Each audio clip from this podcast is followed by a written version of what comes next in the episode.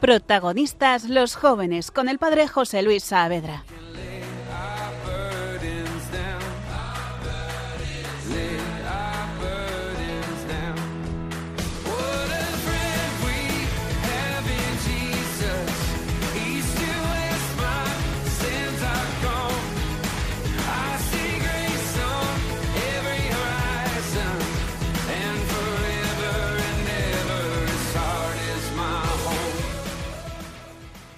Muy buenas, bienvenidos a Protagonistas los Jóvenes. Estáis escuchando Radio María y os habla Padre José Luis Saavedra, siervo del Hogar de la Madre. Y estoy en el estudio con Nacho Leal. Muy buenas, Nacho, ¿qué tal? Muy buenas, Padre. Está con nosotros también Emilio Fra. Hola, Padre. Y Javi Sánchez. Hola, ¿qué tal? Estamos preparándonos para entrar en una serie nueva de nuestro programa que este año, Dios mediante, vamos a hablar sobre la Virgen María. Y esto es un temazo grandísimo que hay que profundizar con, con mucho ánimo porque vamos a disfrutar, pero también hay que trabajar un montón para llegar a, a conocerla bien a nuestra Madre.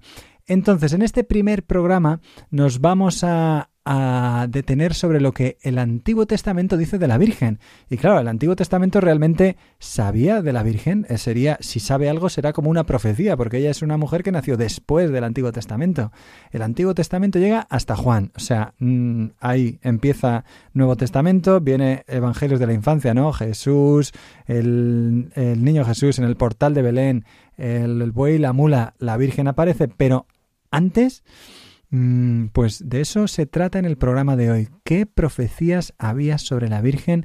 ¿Qué dice el Antiguo Testamento sobre ella? ¿Qué hay que podamos aprender y disfrutar? Muy bien, bueno, si queréis escuchar después este programa se va a quedar en los podcasts de Radio María, radiomaria.es y también nos podéis escribir si queréis a protagonistas los jóvenes 2 arroba radiomaria.es. Muy bien, bueno, pues entrando en el programa, ¿de qué nos vais a hablar? Un poquito por orden, creo que el primero que hablas eres tú, Javier, ¿no? Sí, pues vamos a ver en este programa varias prefiguraciones o varias menciones que se hacen a la Virgen María en la Biblia, en el Antiguo Testamento. Muy bien, una prefiguración suena como algo rarísimo, pero es que había mujeres que vivieron algo de lo que después vivió la Virgen, ¿no? Hay como figuras y también otras cosas. Y Nacho, ¿tú de qué nos vas a hablar? Pues de todas esas mujeres que hemos dicho que aparecen en el Antiguo Testamento, yo voy a introducir la historia de Judith. Estupendo, muy bien. ¿Y Emilio? Pues yo voy a hablar de un sacramental que es el escapulario, que bueno, pues nos ayuda a acercarnos a la figura de la Virgen María y a vivir pues la espiritualidad mariana en nuestro día a día. Muy bien, porque el escapulario está relacionado con el Monte Carmelo y eso en el Antiguo Testamento apareció muchas veces. Muy bien, pues después de todo esto comenzamos y vamos a por ello.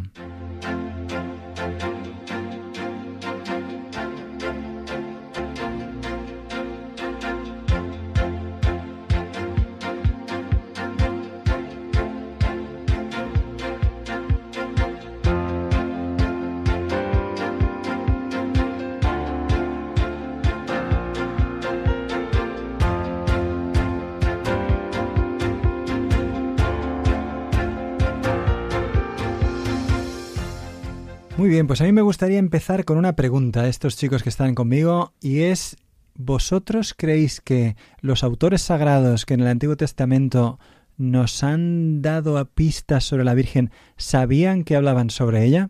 Bueno, estos chicos tengan ustedes cuidado porque saben bastante. Vamos a ver si es verdad. Bueno, es que hemos estado estudiando para este capítulo un poquito, ¿no? Entonces, después de estudiar, ¿te ha quedado claro algo? Hombre, yo creo que sí, seguro que, seguro que en algún lugar, Javier nos lo dirá, que eh, que está prefigurada la Virgen María ya de alguna forma. Prefigurada sí, pero la pregunta no es esa. Claro que está prefigurada, como desde el mismo libro del Génesis ya se veía, como hay una profecía de que ella- la descendencia de la mujer te aplastará la serpiente.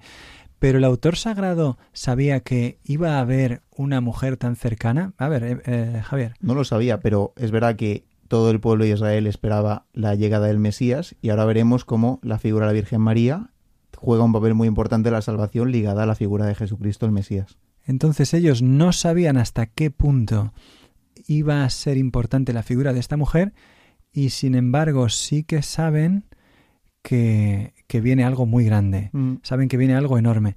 Lo increíble es que escriben cosas en las que hablan sobre ella, ¿no? Eso es como desconcertante, porque no saben lo que viene y sin embargo lo profetizan. Sí, sin saberlo va a venir una mujer que va a jugar un papel importante en la salvación, que va a participar en esa promesa que Dios les ha hecho y que se va a cumplir la figura del Mesías, y ellos no lo saben y sin embargo están escribiendo sobre ella. Tú estás pensando ya en tu sección, ¿verdad? ¿Nos puedes dar una pista de lo que nos vas a hablar? ¿De qué es? Pues cuando habla del linaje de la mujer, cuando el Señor le dice a Eva que pondrá enemistad entre la estirpe de la serpiente y la suya, ahí está hablando de toda la humanidad y en concreto de los fieles a Dios.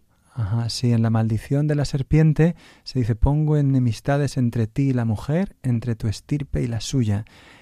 Entonces, la mujer, curiosamente, es Eva, pero a la vez es María. Entonces, la mujer Eva es madre de todos los vivientes y la mujer María es madre de todos los creyentes. Es más, es verdaderamente madre de los vivientes, porque los que viven son los que viven según la gracia, según la vida espiritual. Así, es más importante la vida que viene de María que la vida que viene de Eva, así de fuerte. Entonces, la relación que hay entre una y otra es realmente de figura, de prefiguración. Sí, y de hecho también hay autores que refieren a esto, ¿no? Que dicen la muerte entró por Eva, ¿no? Porque entró el pecado en el mundo y la vida entró por María. Sí, ese, el autor ese se llama San Pablo, no está mal, ¿verdad? es que Javi siempre va por los grandes. Muy bien. Y también los padres de la Iglesia, la primera vez que hicieron teología sobre la Virgen fue llamarla Nueva Eva, porque lo que ha dicho Javi, eh, en el Nuevo Testamento hay referencias a Jesús como el nuevo Adán. Pero la Virgen como nueva Eva, o sea, la realización de lo que Eva hubiera podido ser y no fue, mm, lo dicen ya los padres de la Iglesia. Ella es la nueva Eva, la que nos ha abierto las puertas del cielo, la que nos ha unido a Dios. Entonces, mm, ahí hay como un misterio, porque ellos no sabían realmente de todo lo que estaban hablando, pero sin embargo tienen ciertas intuiciones o más bien podríamos decir iluminaciones, ¿no? Es como Dios mismo el que les está diciendo eh, algunas pistas, algunos mm, como no sé, trucos, detalles sobre ella. Pero bueno, cuando empecemos a introducir, cuando empezamos a introducirnos en esta cuestión del Antiguo Testamento sobre la Virgen, hay que distinguir tres niveles. El más alto es el que nos va a hablar eh, Javier, que ya lo ha anunciado un poquito. Pero hay dos niveles anteriores y uno es un nivel de prefiguración espiritual. Porque la Virgen es el culmen de toda la espiritualidad cristiana y bíblica. O sea, todo el Antiguo Testamento es anhelo de Dios, esperar a Dios. Dios mío, estás viniendo, ven pronto, Señor, te necesito, ¿no? Te quiero, eh, estate a nuestro lado. Y eso se cumple en la Virgen. ¿Cómo, padre, cómo es esa frase que, que le hemos oído decir tantas veces de que es como en el Antiguo Testamento está patente? El, el Nuevo y el Nuevo Testamento está latente en el Antiguo, está como escondido en el Antiguo y el Antiguo se realiza plenamente en el Nuevo. Es una frase de San Agustín. Y sí, exacto. Entonces eso pasa en, en, en, como en último término y de manera más plena y perfecta en Jesucristo y sorprendentemente, sorprendentemente también en María.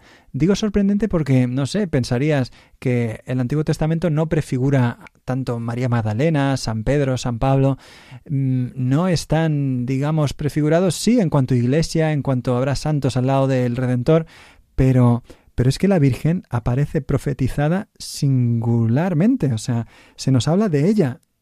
Eh, la mujer tendrá una descendencia que traerá la salvación, cuando se anuncia el Salvador, se anuncia la venida de esta mujer. O sea, esto nos, a mí me hace pensar en, en, el papel privilegiado que tiene la Virgen María, o sea, y como el porqué de estos, de estos episodios sobre la Virgen María, como, o sea, que el Señor, desde el Antiguo Testamento, desde el comienzo de la historia de la salvación, nos ha ido preparando no solo para coger el, el Evangelio y el mensaje de Jesucristo, sino también a la Virgen nos la ha ido presentando y está ahí presente desde el Génesis. Sí, bueno, pues terminamos con esta preparación espiritual. Todo el Antiguo Testamento es anhelo de Dios. Llegan a decir, no subiré al lecho de mi descanso, no daré sueño a mis ojos, ni reposo a mis párpados hasta que encuentre un lugar para el Señor, una morada para el fuerte de Jacob. O sea, todo el Antiguo Testamento es anhelo de que Él venga pronto.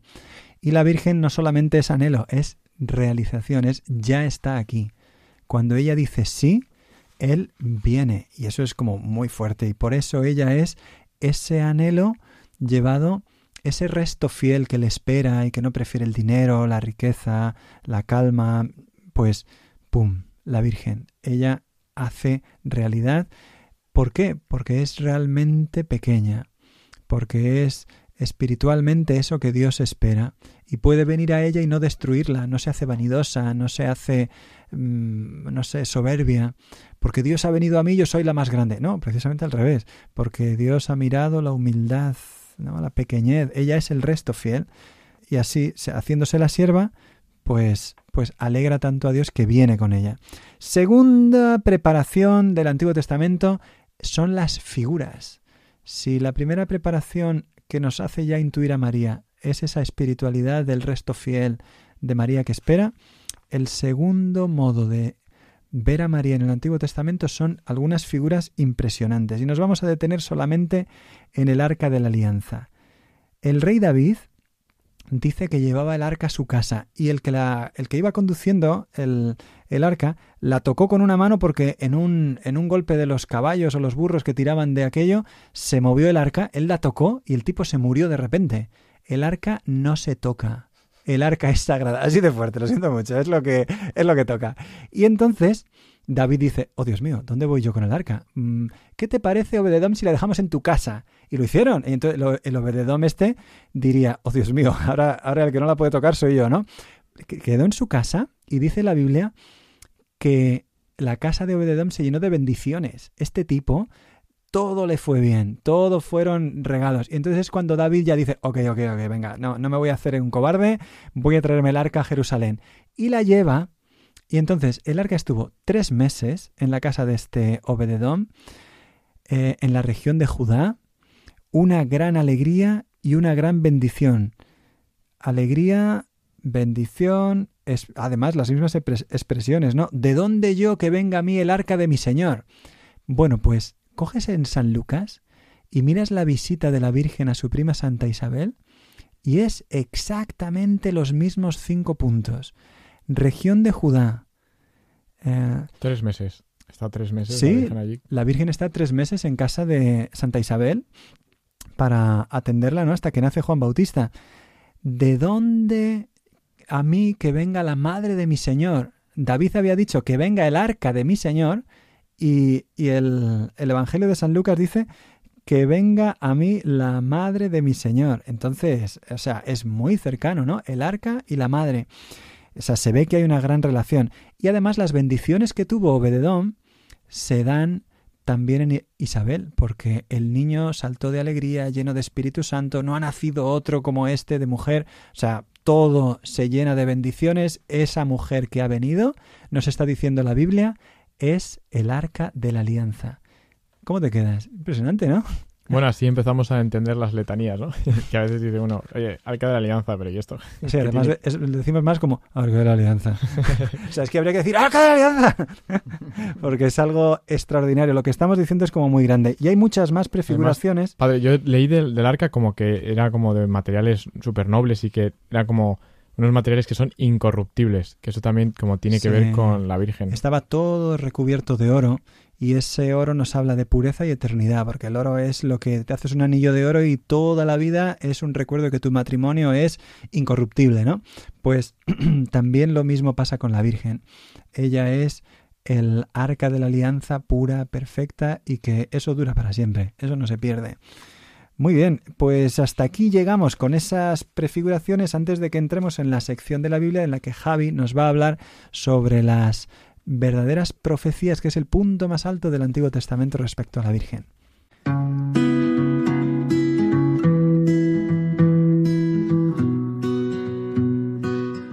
¿Qué nos dice la Biblia?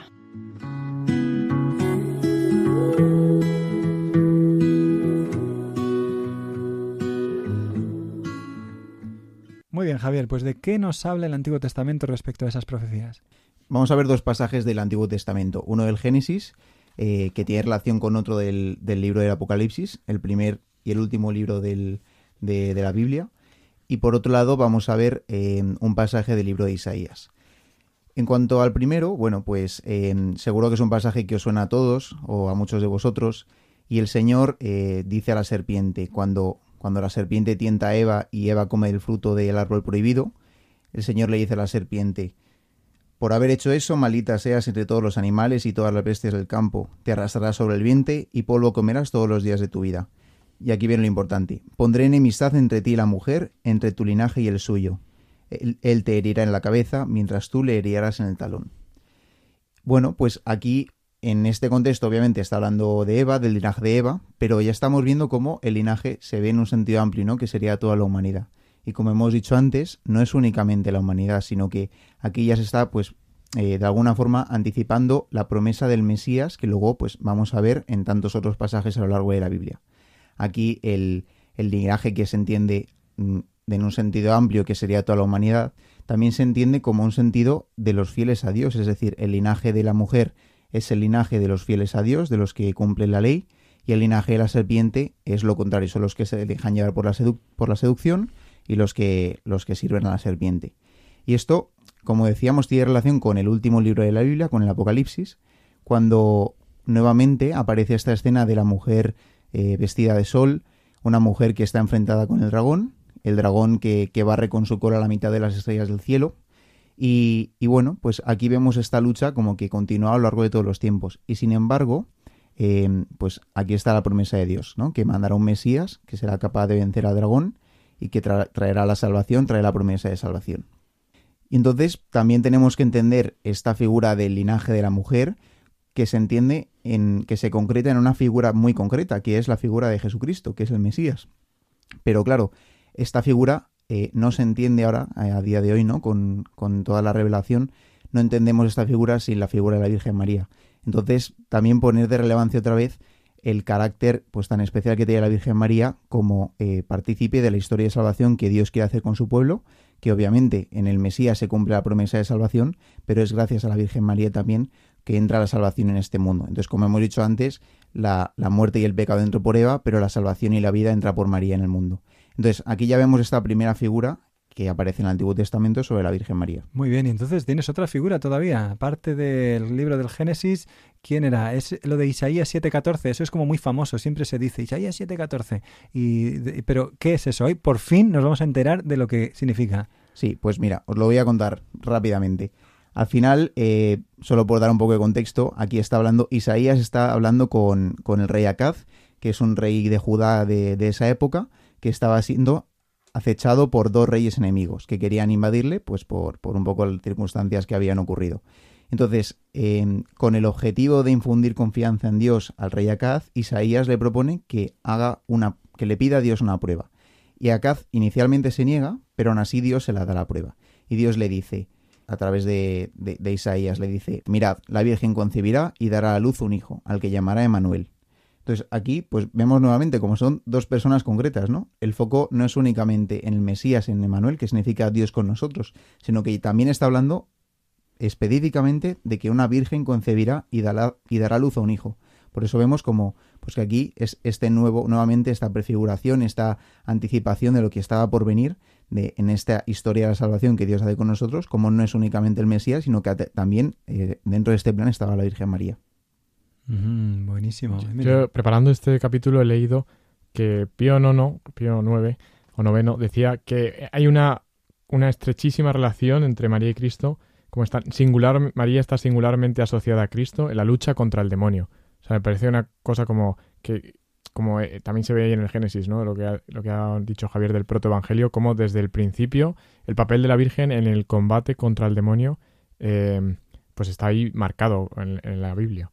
O sea, que ella es como un grandísimo apoyo porque tiene mucha fuerza porque se lo ha dado Dios. Sí, y lo, veremos en capítulos posteriores también, pero ya vemos cómo toda María también está preparada para dar a luz a Cristo, es decir, ella es la elegida para dar a luz a Cristo, toda su virginidad, toda su pureza. Muy bien, buenísimo. Pues queridos amigos, esto es una pasada, es una riqueza inmensa y para profundizar un poco, para reflexionar, cómo reposar todo lo que nos están contando aquí estos chicos, vamos a escuchar una canción ahora que habla sobre algo de lo que el Antiguo Testamento prefiguraba y bueno, está basado en la lectura del oficio del jueves santo, nada más y nada menos. La canción se llama Traspasado y la podéis encontrar en Fuego de Campamento que está por ahí en las redes sociales.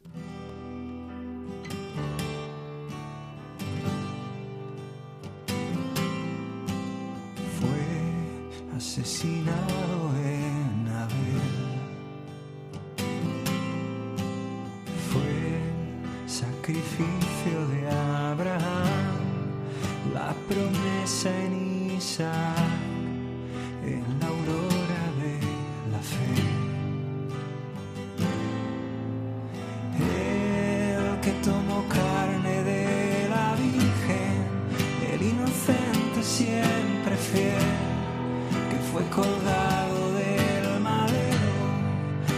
traspasado es nuestro bien, el que nacido de María, Cordero Santo de Belén, arrebatado del rebaño, sacrificado es nuestro bien.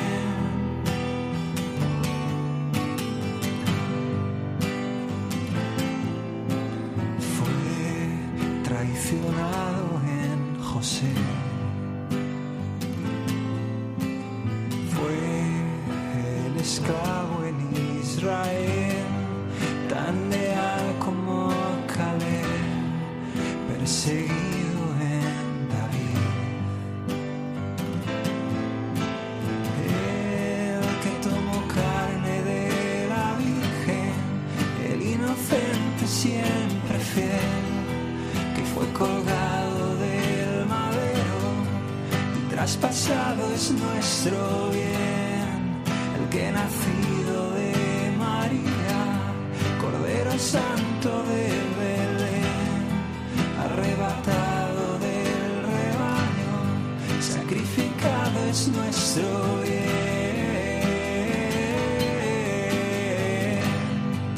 traspasado es nuestro bien.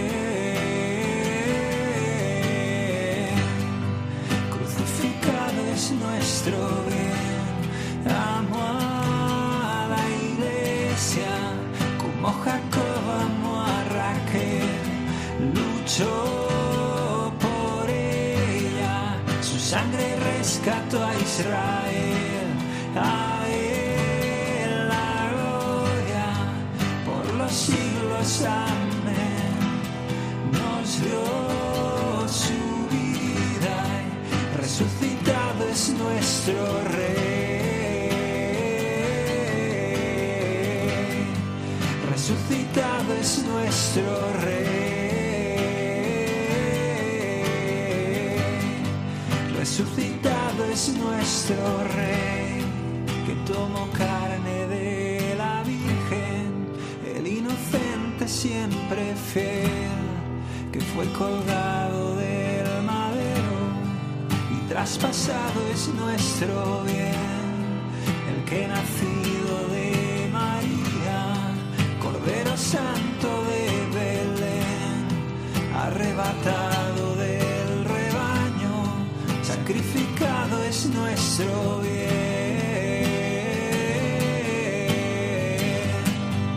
Traspasado es nuestro bien.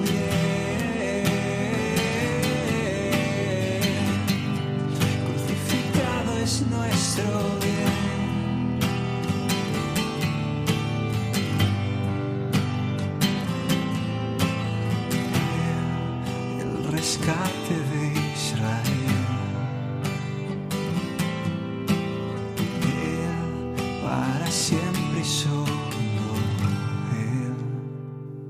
Pues acabamos de escuchar Traspasado de Fuego de Campamento, estás escuchando Radio María, protagonistas los jóvenes, y ahora vamos a hablar sobre qué es lo que dicen los santos sobre este tema. Estamos hablando del Antiguo Testamento, entonces la Virgen en el Antiguo Testamento eh, tiene prefiguraciones, hay santos que hablaron o que lo vivieron o que tienen algo que ver con ella. Sobre eso nos va a hablar Nacho dentro de un momento.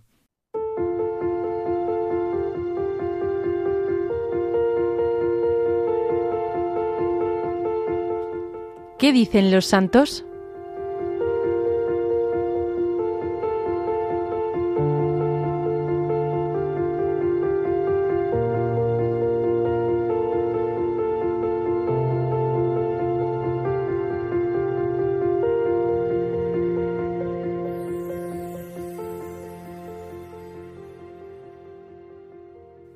Muy bien, Nacho. Bueno, por cierto, tú eres un presentador nuevo aquí en esto de protagonistas los jóvenes, ¿no? Correcto. Sí, sí, me han liado. No sé cómo he acabado aquí, pero bueno. Muy bien. ¿Y de dónde eres? ¿Quién eres tú? Pues yo soy Nacho Leal de Valencia y soy candidato postulante en los siervos del hogar de la madre. Llevo ya un año y medio. Ole, muy bien. ¿Qué estudiabas antes de ser...? Filología inglesa. Toma, y sigues estudiando eso, ¿verdad? Yes. Muy bien, wow, se nota que controlas. bueno, pues entonces Nacho tiene la tarea de hablarnos sobre la, los santos en el Antiguo Testamento. Eh, Yo a veces he oído eso de como de San Abraham o San Elías, pero no se oye mucho. ¿Hay santos en el Antiguo Testamento? Sí, sí, sí, sí. Vamos, yo de lo que voy a hablar ahora mismo es de una de esas mujeres que hemos dicho que... Eva.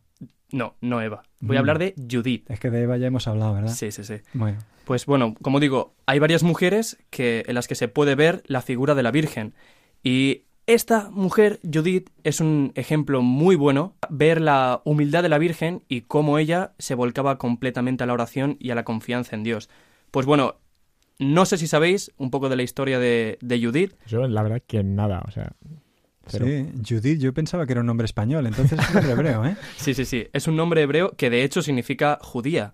Y, y bueno, pues esta mujer... ¿Pero judía de Israel o judía de la huerta? No, no, no, judía, judía de Israel. Ajá. Y eh, tiene un libro, ¿no? Un libro propiamente en el Antiguo Testamento. Sí, sí, sí, correcto. No, sé qué número es, no llego hasta ahí, pero lo que sí que puedo decir es que ella era una viuda allí en, en los tiempos y pues esta mujer tenía un, como una característica especial que es su confianza en Dios, como a pesar de, pues eso, había pasado por muchos momentos de, de dificultad, de pruebas, normalmente las viudas eran como en el pueblo de Israel personas que pues no tenían ingresos de ningún tipo porque ya no tenían un marido y los- sus, sus hijos a lo mejor ya se habían ido, incluso estaban muertos a veces, ¿no? Y eran como el... Los huérfanos y las viudas son como lo último de la sociedad. Sí, sí, sí, sí, correcto. Ella estaba como pues, casi que abandonada.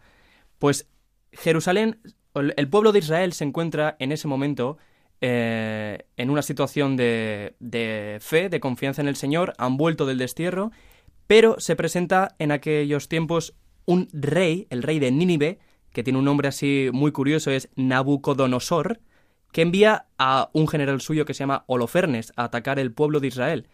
Entonces, en esos momentos donde el pueblo está oprimido, donde ven que les están atacando por todos los lados, que se llenan un poco de temor y un poco de miedo, pues sale esta mujer, Judith, un ejemplo de, de valentía, donde ella toma la iniciativa. Sí, ellos les dicen, si en cinco días Dios no nos protege porque les estaban, el ejército asirio les estaba cercando, les tenía hecho un cerco a la ciudad, no tenían medios, no sabían qué hacer, si en cinco días no llega ayuda, si Dios no nos sostiene en cinco días, nos rendimos. Y entonces Judith se mete en medio del pueblo y dice, pero ¿estáis locos? ¿Vais a ponerle a Dios plazos? ¿Vais a desconfiar de Dios? Dios os va a salvar por otro medio para que entendáis. Bueno, eh, o sea, ahí de repente como sobrepasa los niveles de la lógica o de la prudencia humana y se pone ella la tarea de, de alcanzar esa salvación. Uh, ahí ya estamos viendo algo de María, ¿no? Algo de cómo ella va a ser tan valiente, tan generosa, que va a traernos la salvación. ¿Y qué pasó? Pues ella, eh, en este plan que propone, pues entra a, la presencia del rey, de este, bueno, perdón, del general del rey, de Holofernes. Y ella se propone, pues, con su belleza, seducirle y en ese momento cortarle la cabeza, nada más y nada menos. Entonces, pues, esta hazaña no es tarea fácil. Se ve que, que hay que tener un gran valor para ello.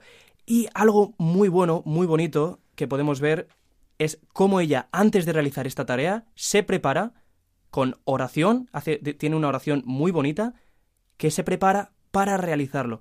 Y entonces todo eso es lo que le llena de valentía, lo que le llena de fortaleza para enfrentarse a ese general tan temido por el pueblo. Pues entonces Judith se presenta ante todo el campamento y pues salen a su encuentro, le dicen, a ver, ¿qué estás haciendo aquí? Y ella les dice, llevarme ante vuestro general porque os voy a enseñar la manera de que consigáis todas las tierras, de que ganéis esta batalla sin perder ni uno solo de vuestros hombres. Entonces, como eh, eh, ellos que en principio ven a una mujer guapa que después de la penitencia se va vestido preciosa y no abusan de ella, sino que se la llevan realmente al general. Lo que pasa es que ella le dice, mira, yo os voy a ayudar si vosotros cada mañana me tenéis que permitir salir para adorar a mi Dios. Entonces ella todas las mañanas, cuando está allí en el campamento, se levanta y sale para adorar a su Dios y la guardia pues ya está acostumbrada a que ella por las mañanas sale del campamento, la dejan irse, adora, va con su sirvienta y luego vuelven y están ahí en, el, en las tiendas del ejército enemigo que está acosando a su pueblo. Lo que pasa es que una noche el general Holofernes la llama a su tienda a una fiesta, no sé si montan un banquete. Monta- hay Montan todo un festín, un mucha comida, alcohol. mucho vino. ¿Y qué es lo que pasa ahí? Pues entonces, en ese momento... Ahí va a dejar de ser la Virgen María, ¿eh? Como se Sí, sí. En ese momento, cuando ya todo el mundo, como ha dicho el padre, están en una fiesta brutal, mucha comida, mucho vino, pues es un poco curioso porque este general, Holofernes, le manda venir a su tienda, pero el tío se queda dormido porque ha bebido tanto vino que se queda ahí en el sitio donde está. Entonces, en ese momento, le pide a la doncella que ha venido con ella que espere fuera de la tienda porque es cuando se va a encargar realmente de, este, de este tío Holofernes. Y él, dormido, no se entera de nada. Entonces, en ese momento, ella le pide fuerza al Señor, le dice, dame fuerza, Señor, Dios de Israel, en el día de hoy. Porque claro, lo que iba a hacer no era una tarea pequeña. Y en ese momento, le asesta dos golpes en el cuello y le corta la cabeza.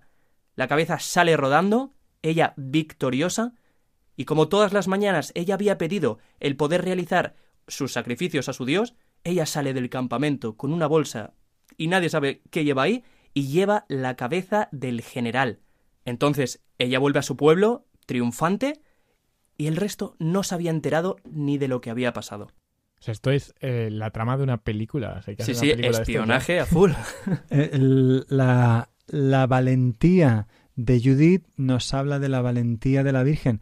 Pero la Virgen no le cortó la cabeza a Holofernes, ¿no? Ella no era tan salvaje. O sea, el punto es que, eh, creo, la Virgen salva a su pueblo, que somos nosotros, y Judith salva a su pueblo. Bueno, en el Antiguo Testamento decía que él aplastará la cabeza de la serpiente. Entonces algo de la cabeza y cortar sí. por ahí puede ir, ¿no? La Sí, Virgen sí, sí. es más fina y le pega una patada. Sí, correcto, pero como digo, yo lo que pienso que, que puede estar aquí refiriéndose o, donde podemos ver a la Virgen María en Judith es sobre todo pues esa humildad, esa humildad de verse incapaz de realizar esta hazaña si no es con la fuerza del Señor, si no es con su ayuda.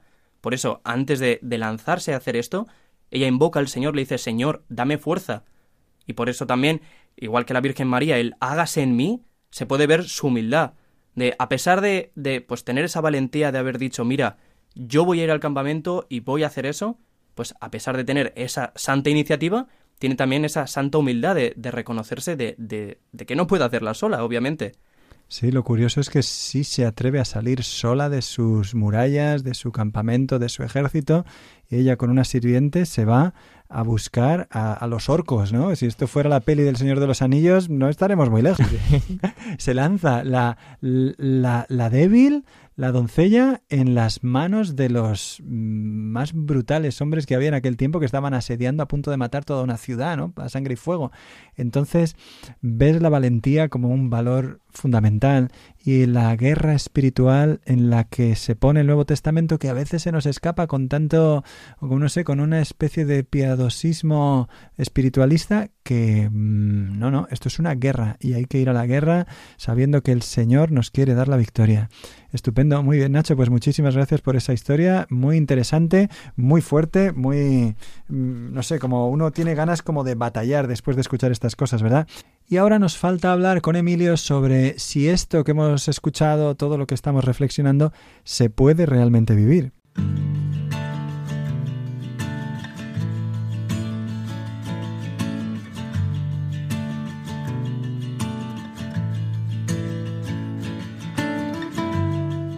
¿Se puede vivir esto?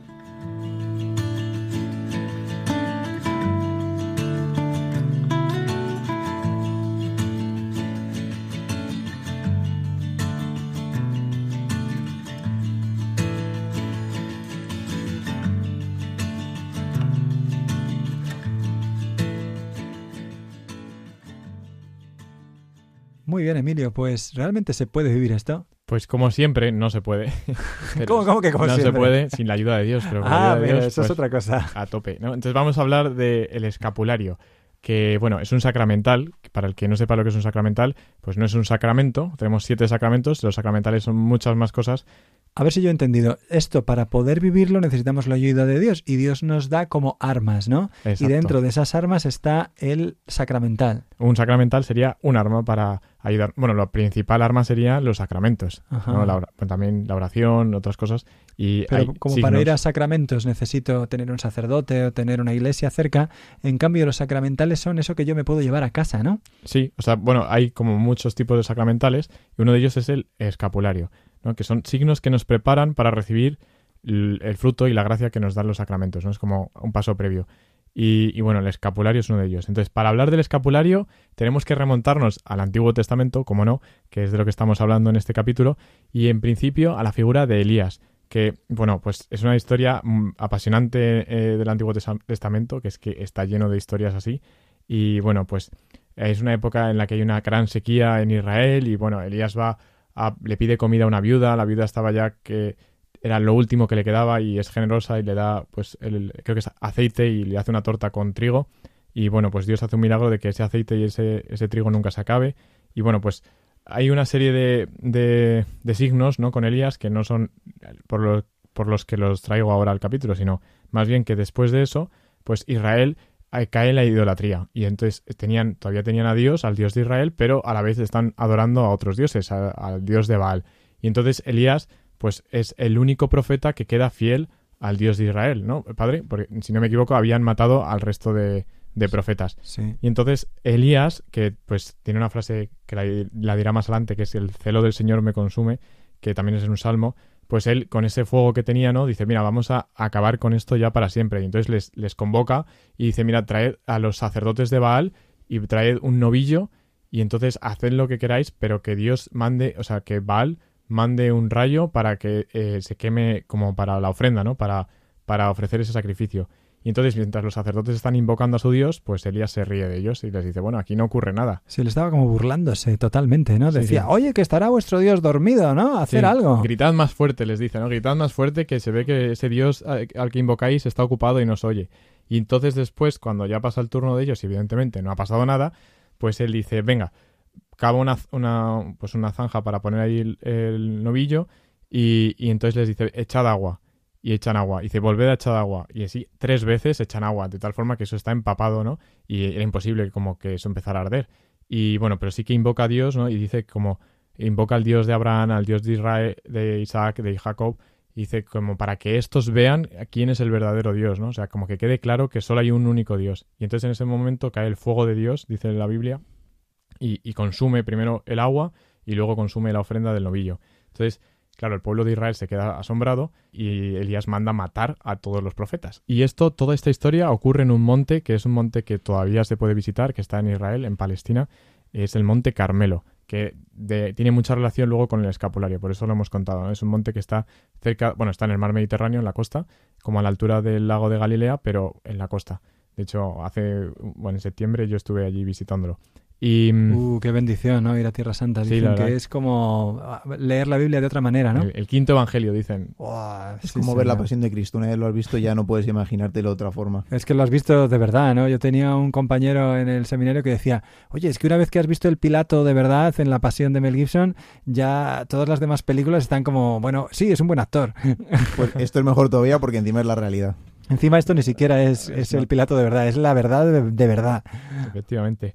Pues entonces en ese monte, que es un monte como que está ahí con la eh, con un sentido fuerte de la fe, de la fe al verdadero Dios, pues mm, muchos siglos después se asentaron unos eremitas que empezaron a vivir pues una vida religiosa, una vida de austeridad, de penitencia, de oración, y poco a poco fue surgiendo ahí lo que después se ha conocido como la Orden del Carmen. Los primeros que se asentaron no eran los cruzados que se quedaban a defender la Tierra Santa. Sí, efectivamente, padre, muy bien. Tienes razón, eran como los esos cruzados, algunos se quedaban ahí a hacer oración. Y esto también, es verdad que la Orden del Carmelo tiene mucha relación con los cruzados. Es, es una relación de espiritualidad guerrera, seguro, entonces, de lucha espiritual, porque primero estaban allí para defender a los peregrinos, el derecho a peregrinar, pero después se quedan, rezan y se convierten en toda una orden religiosa. Es curioso el giro. Si no recuerdo mal, la orden de la bienaventurada Virgen María del Monte Carmelo. O sea, es de la Ole. Virgen y del monte, ¿no? O sea, como hay una relación ahí fuerte. Entonces, eh, bueno, pues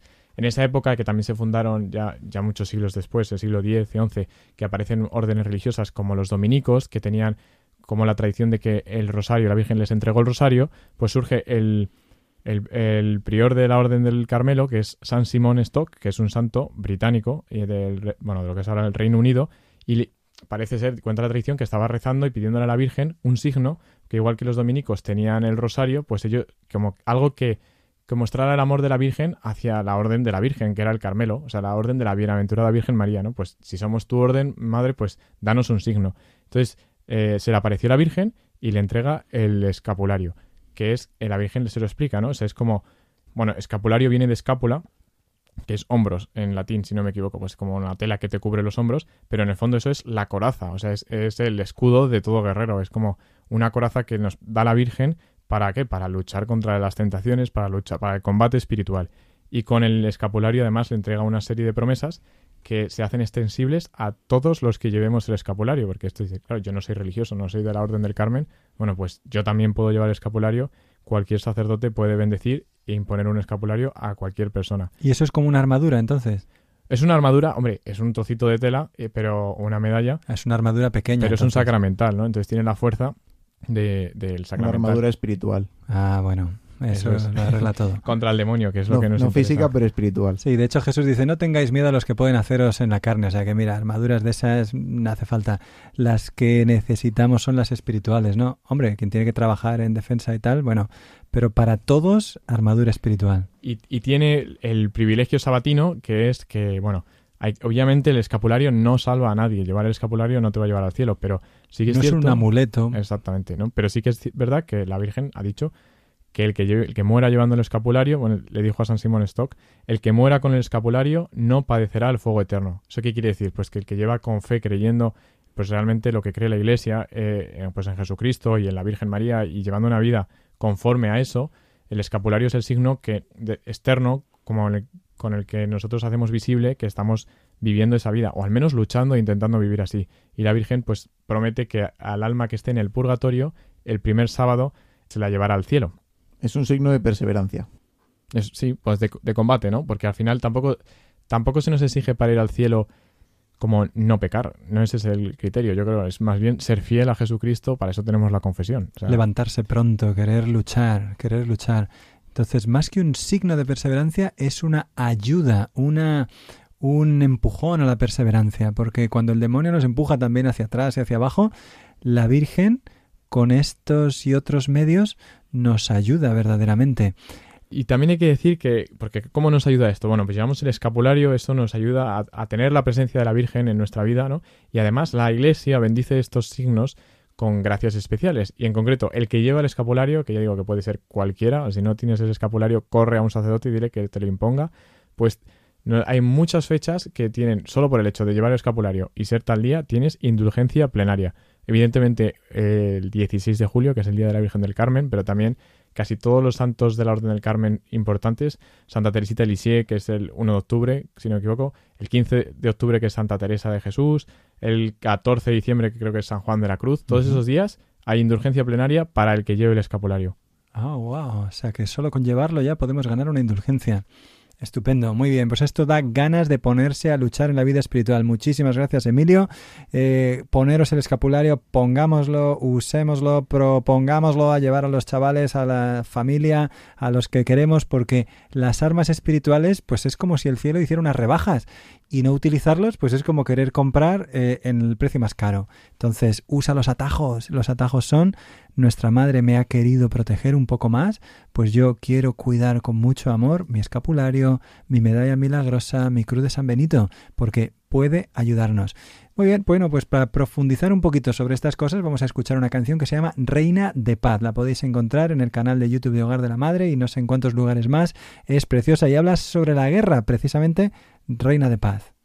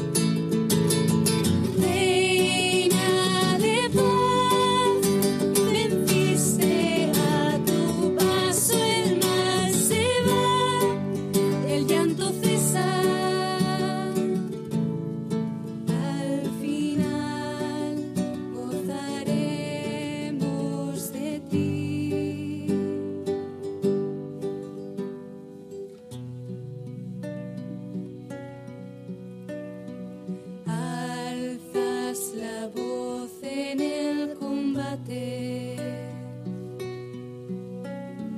Tu corazón triunfante anuncia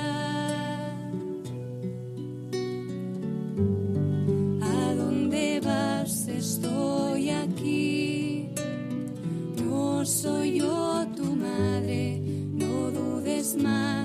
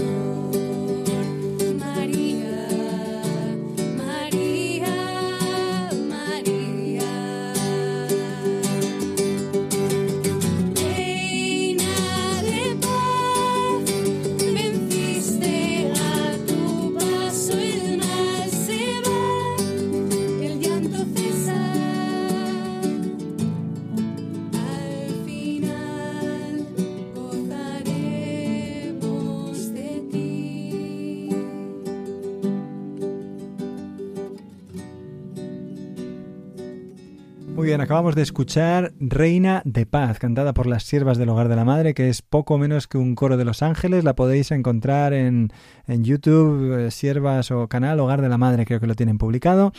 Y nos falta la última sección que hoy necesariamente va a tener que ser breve porque nos hemos alargado no sé cómo en las anteriores y es hablar sobre qué decir vosotros.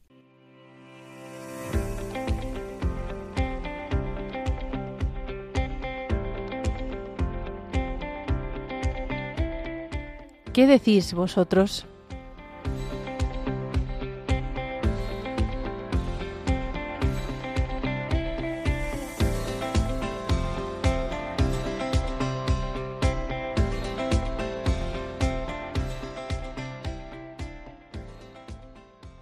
Muy bien, bueno, pues entonces, ¿qué decís vosotros a todo lo que acabamos de comentar? Yo me he quedado con la duda de cómo acaba la historia de Judith. Eh, Así sí. que si por favor puedes decirnos Oye, de, ¿De, de cómo? ¿De Judith? de Judith. Yo conozco algunas en España y se suele decir Judith, pero Sí. es verdad que cuando hablan de la Biblia a veces la llaman Judith. Sí, no nos vamos a pegar por eso.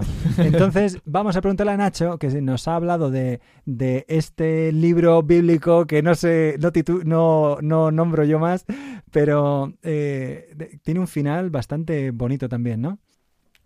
Pues más que bonito, yo diría épico o tremendo. O sea, eh, a nivel de los demás libros de la Biblia, ¿no? Correcto, sí, sí, sí, sí. Entonces, hemos dicho que Judith o Judith sale del campamento con la cabeza de Holofernes en una bolsa y vuelve al pueblo de Israel y, y los del pueblo se quedan como diciendo, pero, pero ¿qué acaba de pasar aquí? O sea, de- llega de repente una mujer que salió sin ejército, sin armadura, sin espada y vuelve con la cabeza del general enemigo. Se quedan a, Estarían a cuadros. flipando ahí la Sí, gente. sí, dijeron, pero bueno, bueno, qué pasada, Judith, ¿no? ¿De dónde vienes tú? Sí, sí, entonces todos pues se crecen, se crecen, ven que Dios realmente pues está actuando ahí y se disponen a, a atacarlos, ya no lo piensan dos veces y van a por ellos. Claro, porque Dios ha dicho, mira, si Dios ha hecho eso, nos va a dar todo lo demás. O sea, los que estaban asediados salen del asedio y van a por los que les tenían rodeados. Eso es, Sí. si tú sabes lo del coyote y el correcaminos, de repente el correcaminos se da la vuelta y empieza a perseguir al coyote.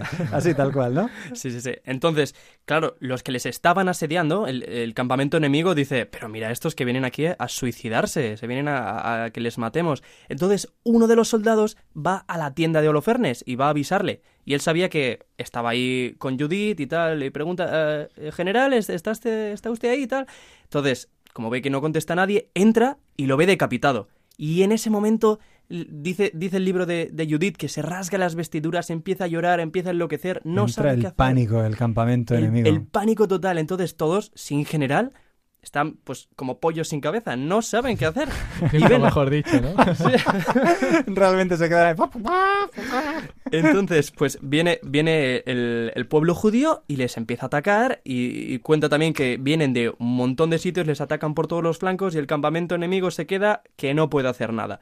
Y en ese momento ya, pues cuando el pueblo judío ha ganado, ha vuelto a recuperar esa, eh, es- esa posición de ventaja, dan gloria a Dios, dan gracias por todos los bienes que les ha dado, por, por esta batalla magnífica que, que- que les ha puesto en bandeja de plata.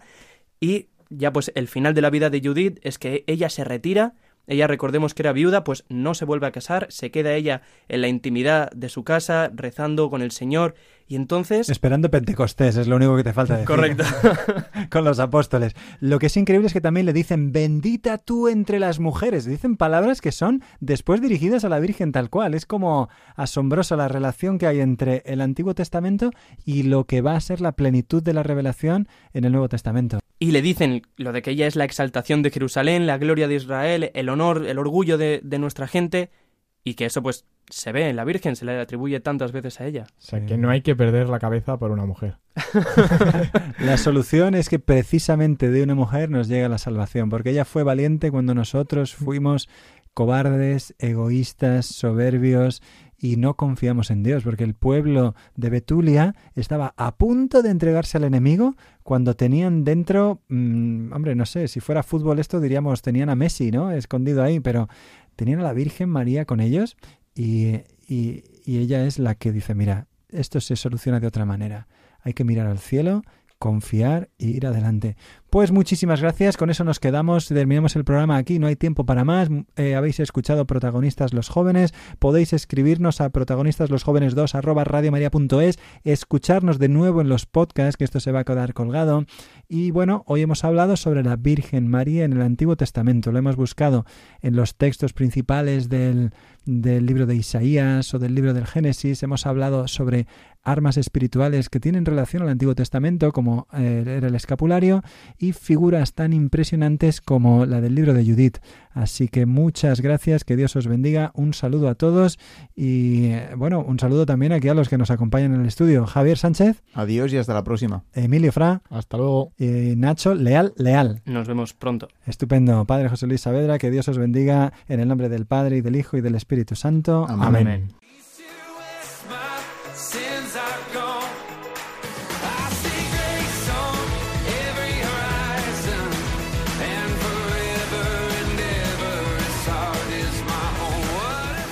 Así concluye Protagonistas los jóvenes, hoy con el padre José Luis Saavedra.